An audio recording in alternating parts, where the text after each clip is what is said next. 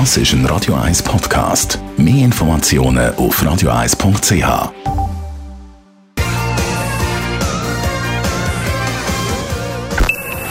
Best auf Morgenshow wird Ihnen präsentiert von der Alexander Keller AG. Ihre Partner für Geschäfts- und Privatumzug, Transport, Lagerungen und Entsorgung.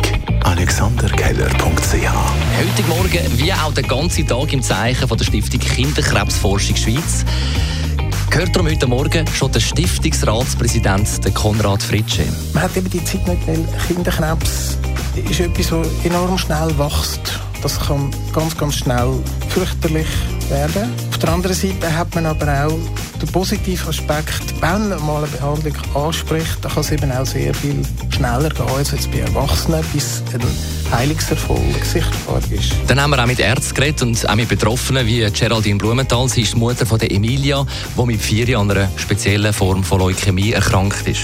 Sie ist nicht fit, sie ist sehr bleich, sie ist schon nicht gegangen, sie hat mit niemandem spielen. Mit der Leukämie ist es halt, du bist bleich, sie hat überall blaue Flecken gehabt, die nicht mehr weggegangen und dann irgendwann so ein Decke, so, so rote Punkte überall am Körper, die nicht mehr vergehen, das sind zwei Blutungen, weil man halt zu wenig Blättchen hat. Und das lesest du dann. Und dann weisst du mal, okay, es ist vielleicht nicht einfach nur ein Grip oder etwas, es ist etwas nicht gut. Die Emilia hat also in jungen Jahren schon einiges müssen erleben wo man einfach keinem Kind wünscht. Ich kann nicht selber auf die WC, weil ich so Kabel dran hatte. Das Ding war im Stecker drin und wenn ich natürlich laufe, reißt es mir Kabel raus.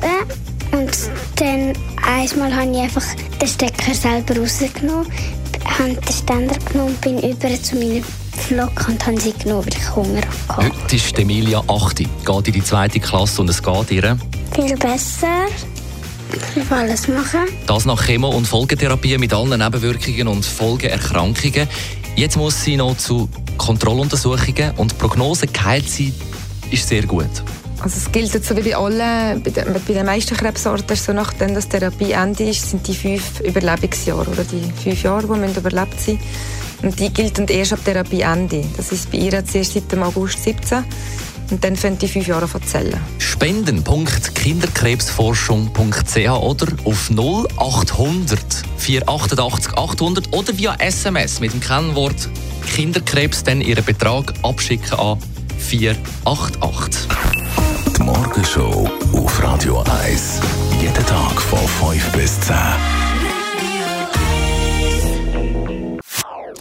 Das ist ein Radio 1 Podcast. Mehr Informationen auf radio1.ch.